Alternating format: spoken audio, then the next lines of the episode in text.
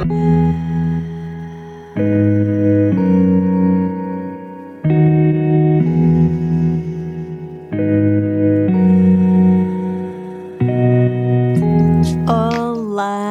eu sou a Sofia e seja muito bem-vinda ao podcast Magia é Respirar. A minha intenção é conectar e poder partilhar contigo histórias, truques, dicas, experiências e inspiração. Inspiração para que possas mergulhar e viajar nesse mundo que existe dentro de ti e reconheças a magia de que és feito.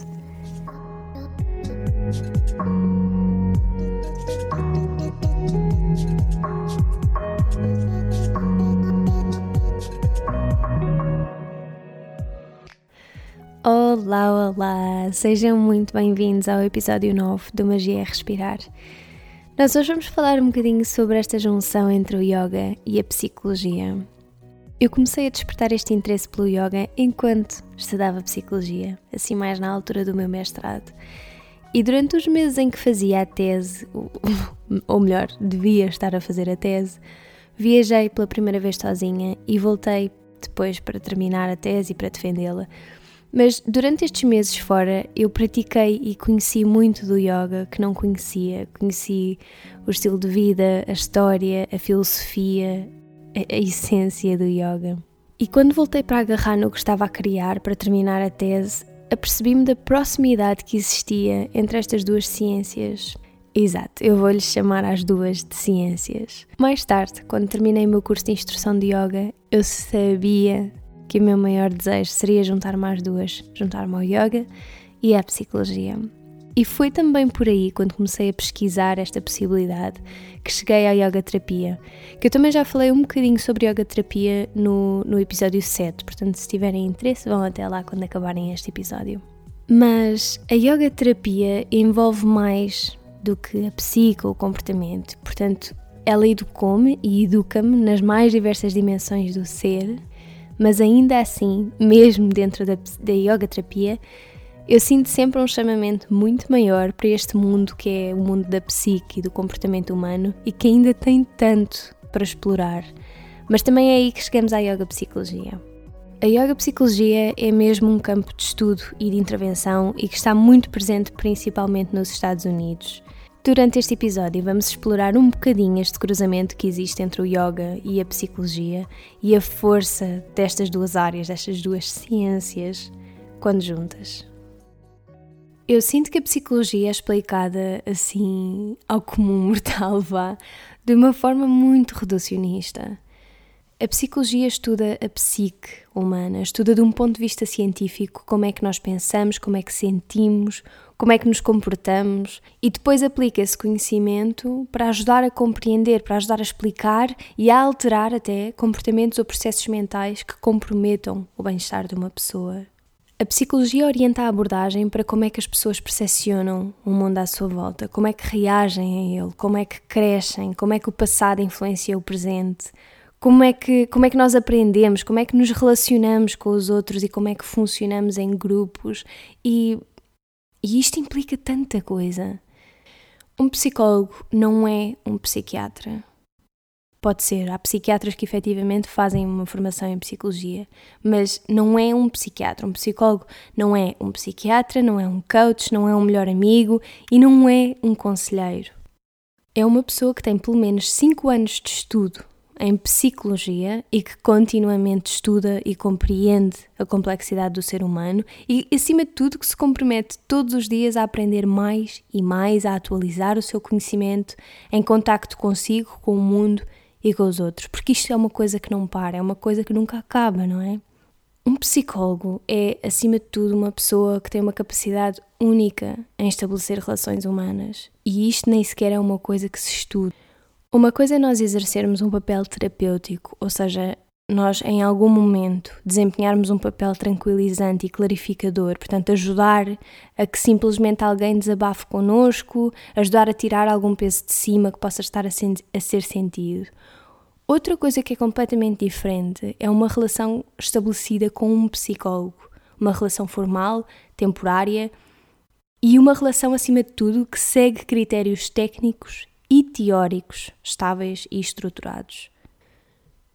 Não é que a psicologia enquanto ciência seja assim tão antiga, mas num momento bem mais recente, assim mais ou menos nos anos 70, a psicologia tem sido marcada com um desenvolvimento brutal a partir do momento em que começou a integrar no seu campo de pesquisa e de intervenção a experiência somática. E eu aqui estou mesmo a falar de intervenções psicossomáticas que incluem o corpo, a exploração corporal no processo psicoterapêutico, como é o caso da experiência somática enquanto terapia, a terapia somática de trauma, a psicoterapia sensoriomotora, a corenergética, bioenergética, a psicoterapia corporal integrada e, e mais umas tantas. Mas isto são tudo terapias e abordagens que oferecem métodos para curar ou trabalhar traumas e feridas psicológicas em corpo e mente. E, e depois, naturalmente, também permitem e, e, apoiam num desenvolvimento pessoal, autoconhecimento ou, ou, ou realização pessoal. Falando da psicoterapia somática em geral, ela é uma abordagem terapêutica, psicoterapêutica, que permite o contacto com a linguagem emocional do nosso próprio corpo. Aqui soma, soma não significa corpo, ao contrário de, daquilo que se vê em muitas definições, significa literalmente eu, um ser corpóreo. E apesar destes termos já existirem na época de Freud e de, na verdade, a psicanálise ser uma referência permanente e essencial na terapia psicossomática, não existe nenhuma referência aos conceitos de psicossomática ou medicina psicossomática no trabalho de Freud. Aquilo que se vê, sim, e aquilo que, que, que, está super óbvio e super presente desde o início da psicologia é o somático. É o resultado do psíquico exibido ou sentido no corpo físico. Portanto, o corpo, o corpo até está bastante presente no trabalho de Freud, mas aquilo que lhe interessa e aquilo que foi estudado por Freud é como é que o corpo se relaciona com o processo inconsciente da formação de um sintoma que em última instância se manifesta ao nível físico, não é? Ao nível corporal. A psicossomática, por outro lado, começa neste momento a tentar compreender o ser humano, a psique humana, experienciada por si mesma dentro de um corpo físico. E isto sim é uma abordagem que vem alterar o campo da psicologia, porque passa a existir uma abordagem direta ao conhecimento e à consciência corporal, através de métodos que são muito práticos de intervenção, métodos que permitem compreender desafios psicológicos e desvendar padrões e traumas que estão presos no nosso corpo. Isto foi transformador mesmo para o campo científico. Rapidamente, o que também começou a surgir e a trazer o corpo enquanto intervenção ao campo da psicologia foi a ligação entre a psicologia e o teatro. Começou-se a explorar e a querer descrever o processo criativo de atores, a influência do processo na identidade dos próprios atores, Uh, o ensino de teatro para a formação humana, isto sempre no sentido de contribuir para uma expansão de consciência e de um maior autoconhecimento. Nós nesta área encontramos a, a dramaterapia, o teatro terapêutico, o psicodrama, que foi assim o meu primeiro amor. E isto é mesmo muito interessante, este processo de de, de repente começar a percepcionar esta evolução do campo da psicologia, quando se começa a integrar e a perceber a força e a influência que o corpo tem em processos de cura psicoterapêutica. Isto marca muito também uma compreensão muito mais aprofundada do ser humano enquanto um ser multidimensional feito de corpo, de mente, de espaço-mente e de espírito. E depois falando também desta dimensão mais espiritual, um, eu acho que esta percepção do ser humano enquanto um ser de corpo, mente e alma sempre esteve lá, mas demorou assim um bocadinho a ser formulada, pelo, pelo menos na psicologia. Carl Jung, que é assim um pioneiro da psicologia, ele formulou pensamentos sobre a psique como ninguém e foi também o primeiro psicólogo a referir a ligação entre a psique e o yoga. E ah, isto é tão interessante. Jung explorou os domínios mais esotéricos da consciência, incluindo o vasto território do inconsciente, tal como uma série de yogis o fizeram. No entanto, e, e aquilo que ele acrescentou, e que foi durante muito tempo ignorado no campo do yoga, foi o facto de valorizar e explorar imensamente as dimensões pessoais e arquetipais do ser humano Jung tem uma passagem absolutamente incrível num dos livros dele, no, no Psicologia e Religião, Este e Oeste. Ele escreve: Eu não aconselho absolutamente ninguém a tocar o yoga sem uma análise cuidada da sua reação inconsciente. Isto é um reconhecimento brutal da verdadeira potencialidade do yoga. E é tão interessante perceber que Jung já falava sobre isto. E nós, passado não sei quantos anos, é que começamos a explorar mais essa possibilidade. Isto, é incrível, isto, para mim, isto é absolutamente incrível. Isto são dois campos que, a certa altura, bem, o yoga sempre, a psicologia mais recentemente, mas mas são dois campos que partilham um mesmo respeito pelo corpo enquanto um veículo para o autoconhecimento e para a cura. É tão interessante quando começamos a perceber que, se olharmos para o yoga numa perspectiva que inclua tudo aquilo que abrange o yoga, nós descobrimos que muitos dos objetivos da psicologia moderna complementam os do yoga. E que depois, por outro lado, o yoga oferece um mapa de consciência que se expande e que vai muito além do que aquilo que a psicologia moderna consegue oferecer. Neste preciso momento está a expandir-se um campo onde uma variedade de métodos que integram o yoga e a psicologia podem ser criados, podem ser estudados e implementados. Isto são duas ciências que juntas criam e possibilitam um conhecimento e uma transformação humana que, quando são aplicadas sozinhas, não conseguem criar. E agora, se nós olharmos aqui um bocadinho para o yoga, o yoga foi criado num contexto cultural muito específico e, e com variáveis muito específicas. A prática do yoga, ou melhor, a prática física do yoga, os asanas, tornou-se popular por homens. Ela foi passada às massas por homens, pelo Patabi Joyce, Iyengar, Desi Kachar.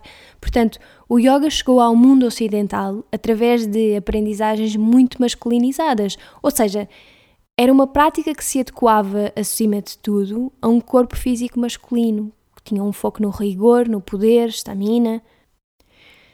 Portanto, isto é um tipo de yoga que inicialmente ou originalmente nem sequer considera o corpo feminino nem a sua especificidade para transformação e reconhecimento. E depois, outra coisa que é extremamente importante perceber, que falta na abordagem do yoga sozinha, é que o yoga não aborda perturbações muitíssimo comuns numa sociedade atual e ocidental, que é traumas, ansiedades, depressões, baixa autoestima, luto, ah, dificuldades relacionais, parentais, vícios, todas estas coisas com as quais nós nos confrontamos ou podemos eventualmente confrontar no nosso dia a dia.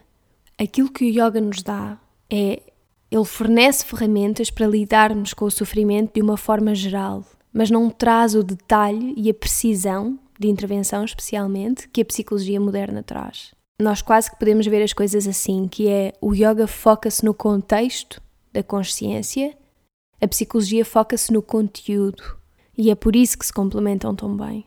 O yoga tradicionalmente, e se lermos os Yoga Sutras de Patanjali, onde também encontramos os oito pilares do yoga, ele aborda a nossa união enquanto seres humanos e aborda estruturas de consciência e de ego que podem ser comuns a um todo. Mas a psicologia acrescenta a isto o reconhecimento das nossas diferenças e da nossa diversidade. Se nós olharmos até para a psicologia, a nossa individualidade e padrões inconscientes que dominam a nossa vida não são transcendidos demasiado cedo. Eles são incluídos, são explorados e são eles que iluminam o nosso caminho. Não há nada, nem ninguém que substitua este trabalho, o trabalho de um bom psicólogo na exploração dos conteúdos da nossa psique. Existem muitas pessoas com medo, Aliás, eu acho que está muito presente este medo de mergulhar neste mundo, por nos sentirmos por vezes incapazes de lidar com o que quer que seja que possa surgir daí. E então escolhemos ignorar e, e tornamos-nos muito bons nisto, em, em ignorar o que é que se passa cá dentro.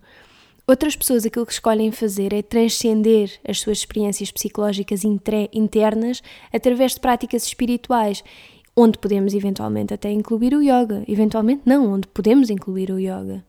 E eu acho que é aqui que está o maior contacto ou complemento que a psicologia traz ao yoga. A psicologia elabora uma linguagem para o inconsciente e traz ferramentas para que as pessoas possam comunicar sobre eles e com ele, com o inconsciente, de uma forma muito mais eficaz.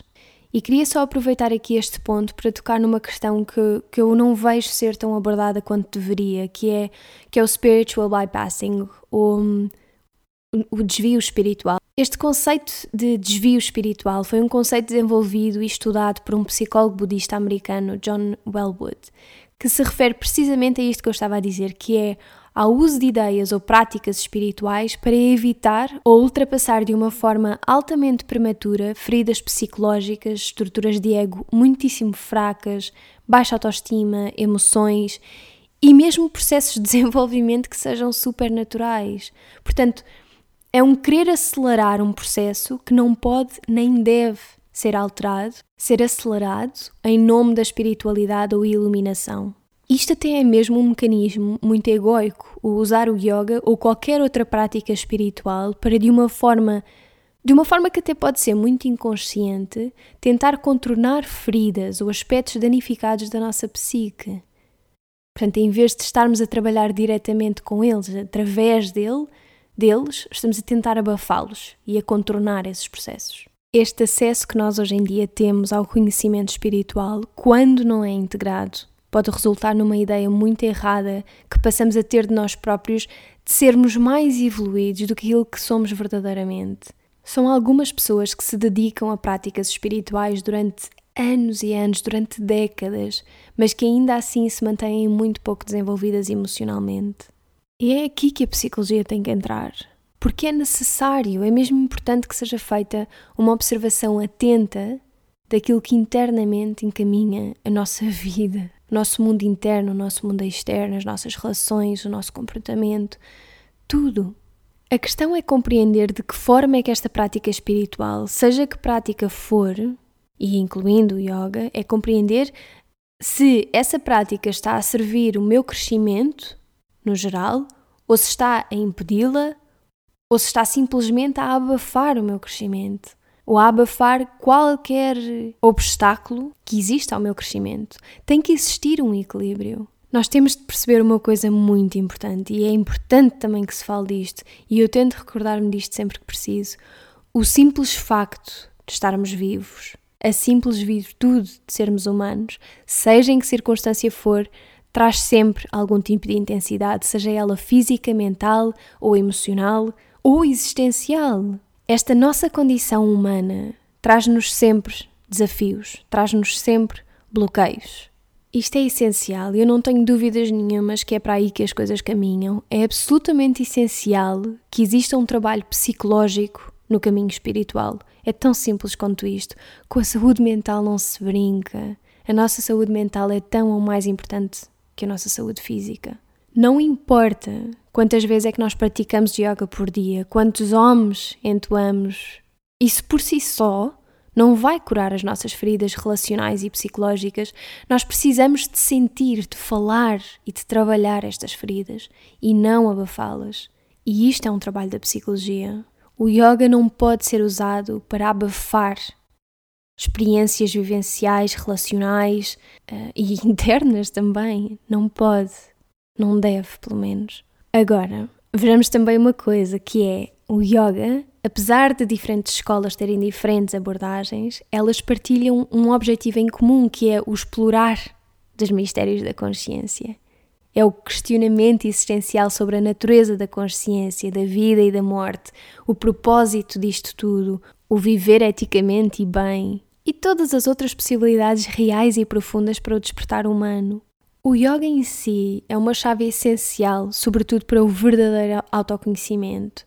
Existem muitas práticas de yoga que têm como objetivo transcender o corpo humano ou a experiência humana. E claro que, e tendo em conta o que eu já disse há pouco, as práticas que se relacionam, ou melhor, as práticas que se relacionem e que sejam um complemento, um complemento à psicologia serão as práticas do yoga que propõem uma transformação da experiência humana dentro de um corpo físico, aqui, neste momento, neste chão e em relação com os outros, claro. Uma das formas mais claras que o yoga tem em beneficiar o processo psicoterapêutico é que transforma o prana que está bloqueado no corpo. Portanto, desbloqueia-o. Eu já falei sobre prana no primeiro episódio sobre respiração, mas posso só relembrar prana. Prana é uma força da vida, pode, pode ser o, ar que respiramos, ou seja, é, é algo fundamental para o funcionamento ótimo do ser humano. O nosso mundo interno está literalmente contido nas células do nosso corpo. As nossas dores, feridas, traumas vivem mesmo como sensações como sensações de dor, constrição, mal-estar, má postura ou, em última instância, doenças físicas, não é? O yoga permite desbloquear prana que provoque esse mal-estar. E a prática da psicologia trabalha depois com o que surge daí, com o que se revela daí. E claro, depois também no momento mais final, o yoga vai voltar, integrar a experiência toda, a energia ativada e o trabalho psicológico de volta para o corpo, para um corpo físico. Mãos, pés, braços, cabeça, peito, barriga, isto, isto que nos, que nos contém, isto que nos compõe. Claro que neste processo o ideal é que o professor de yoga consiga criar o espaço necessário e dar as indicações necessárias para que a pessoa se consiga voltar para a experiência interna da prática. Portanto, a um nível mais emocional do que propriamente físico, mas partindo do corpo, sentindo este corpo e o que é que existe dentro dele, o que é que ele guarda. E eu acho que isto é mesmo um dos contributos fundamentais do yoga para a psicologia. O yoga desperta as pessoas para um mundo interno para o mundo interno dos seus corpos. A pessoa passa a ser capaz, ou, ou a ideia é que a pessoa passe a ser capaz de aceder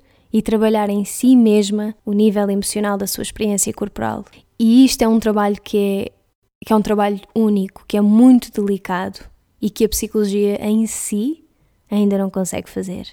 Ela pode, como opção, recorrer a técnicas da tradição yógica. Têm sido feitos uma série de estudos que procuram demonstrar como é que o yoga e a psicologia afetam positivamente todo o sistema nervoso e isso tem contribuído para um maior conhecimento também, um maior reconhecimento do yoga no campo científico. E claro, tem contribuído também para um, um bem-estar, um maior bem-estar e saúde uh, gerais. Mas, por exemplo, a teoria polivagal descreve o valor acrescentado do yoga numa perspectiva neurológica. É uma teoria que clarifica como é que o sistema nervoso se adapta ao ambiente e como é que essa adaptação interage com a experiência psicológica. E isto, isto é extremamente relevante para uma série de processos que acontecem ou, ou se encontram na intervenção da psicologia e do yoga. Por exemplo, uma pessoa que esteja a aprender uma série de técnicas de, de regulação emocional em terapia, por exemplo, ou um praticante de yoga que esteja a aprender a conscientemente regular a respiração e o ritmo cardíaco. Eu aconselho vivamente a quem tenha interesse em compreender melhor esta teoria desenvolvida por Stephen Porges a ler o livro dele, que se chama mesmo Polyvagal Theory. Eu posso deixar a referência do livro na caixa de descrição do episódio, porque isto dava quase para fazer só um episódio a falar sobre a teoria polivagal. Aliás, se alguém tiver interesse que eu o faça, digam que eu terei todo o gosto em fazê-lo. Mas voltando então, vou-me tentar focar para variar. Mas para resumir aqui, esta junção do yoga psicologia, da psicologia yoga, o que seja, isto já é uma área de estudos e de intervenção que existe. Isto já existe e já são inúmeras as investigações feitas sobre o impacto que o yoga tem tanto em processos psicoterapêuticos como na sua validação enquanto um meio para, para a melhoria do estado de saúde mental ou simplesmente para a recuperação do equilíbrio na vida de uma pessoa. Não só já existem terapeutas a inserir o yoga na sua abordagem, como terapeutas que aconselham a prática de yoga fora do contexto psicoterapêutico como ferramenta para lidar, seja com stress, com ansiedade e até sarar feridas emocionais que estejam muito presentes. Mas lá está, existe um acompanhamento estruturado e feito por um profissional formado e capaz de seguir essa intervenção. Porque lá está, o professor de yoga não substitui o psicólogo, o trabalho do psicólogo, tal como o psicólogo não substitui o professor de yoga. A terapia, ou melhor, a consulta de psicologia, pode ser e é extremamente benéfica para encontrar estratégias para reconhecer as nossas potencialidades as nossas fraquezas e essencialmente perceber o que é que se passa verdadeiramente cá dentro. Mas muitas vezes, ou às vezes, o mais importante ou a única coisa de que nós precisamos é de mexermos. É de mexer o corpo e trabalharmos com tudo o resto de que somos feitos. Às vezes precisamos de ir ao corpo e depois entrar a intervenção psicológica para lidar e compreender o que é que vem daí, o que é que surge daí. Isto é uma coisa altamente recente. esta ciência da yoga psicologia, mas ela apresenta isto mesmo, que é uma síntese destas duas disciplinas, do yoga e da psicologia. De uma forma mais específica, é uma ciência que lida com conceitos, com princípios e com técnicas que sejam de relevância psicológica. E é incrível que se começa a perceber que, apesar desta disciplina da yoga psicologia ter sido formulada num contexto mais moderno, vá, o conceito de psicologia dentro da prática e de, e de toda a tradição do yoga, ele já existe desde o início da filosofia do yoga. Porque, por exemplo, a teoria topográfica ou, ou, o modelo estrutural da psique que Freud sugeriu no final do século XIX, os níveis consciente, subconsciente e inconsciente, foi algo que foi extremamente bem concebido na literatura do yoga há milhares de anos atrás. E isso também evidenciou que o mundo vasto da nossa mente nos era completamente desconhecido e algo adormecido, que era aquilo que chamavam do nível de Nidra ou Susupti, um sono profundo no yoga, não é? A yoga psicologia é uma ciência positiva, é uma ciência normativa, portanto, ela não só analisa a personalidade humana e o seu desenvolvimento, como também estabelece ideais normativos e prescreve técnicas para alcançar determinados objetivos, como seja a expansão da consciência uh, ou o auxílio para que cada um de nós se torne um mestre da sua própria mente. E isto, a meu ver, apresenta um novo campo de possibilidade de cura tanto pessoal como planetária. Isto são duas ciências que, quando praticadas em conjunto, conseguem oferecer uma extensão de possibilidades de cura muito maior do que quando estão sozinhas, que foi o que eu comecei por referir. Ao permitir que a psicologia tenha impacto e influência no yoga e que o yoga influencie a psicologia, eles tornam-se campos muito mais poderosos e eficazes. E mais uma vez, a prática espiritual não substitui o questionamento e o, e o, acompanhamento psicológico, e o questionamento psicológico também não substitui uma prática espiritual, e seja ela qual for. Eu não me apercebi que tinha tantas coisinhas que queria abordar neste episódio e sinto mesmo que fica muita coisa por explicar e por dizer, mas a minha intenção era que este episódio fosse minimamente esclarecedor e que explicasse de uma forma acessível esta possibilidade de junção entre o yoga e a psicologia e a força que as duas juntas têm. E também esclarecer um bocadinho onde é que fica o papel do psicólogo e onde é que fica o papel do professor de yoga quando se juntam estas duas práticas. Se este episódio vos interessou, se ficaram com vontade de explorar mais, de conhecer mais este campo, digam-me que eu terei mesmo todo o gosto em falar de tudo o resto que sinto que falta falar e tenho essa vontade de criar mais episódios sobre esta temática, mas, mas também gostava que vocês me dessem o vosso feedback para perceber se faz sentido ou não, porque por muito que eu esteja com muita vontade de falar sobre isto e seja altamente apaixonada por este assunto, este podcast é nosso, não é só meu, e portanto não me faz sentido absolutamente nenhum estar a, a falar ou a partilhar assuntos e coisas que, que não sejam do vosso interesse porque a minha intenção é ir ao encontro daquilo que vocês procuram, não é? Claro que partindo sempre da minha verdade e daquilo que sei e posso partilhar com confiança, com, com conhecimento e, e com verdade, lá está. Eu vou deixar dois livros como recomendação para quem tem interesse nesta temática na caixa de descrição do episódio. Infelizmente, estes dois livros ainda não estão traduzidos para português, por isso, por enquanto, só temos mesmo em inglês, mas deem uma vista de olhos se vos interessar. Deixem o vosso feedback, as vossas sugestões, comentem, partilhem, avaliem o podcast no iTunes. E já sabem, se partilharem o episódio nas vossas stories do Instagram, identifiquem-me para eu também poder partilhar e para podermos conectar. E, e muito obrigada por teres ouvido até ao fim. E vemo-nos no próximo episódio. Namaste.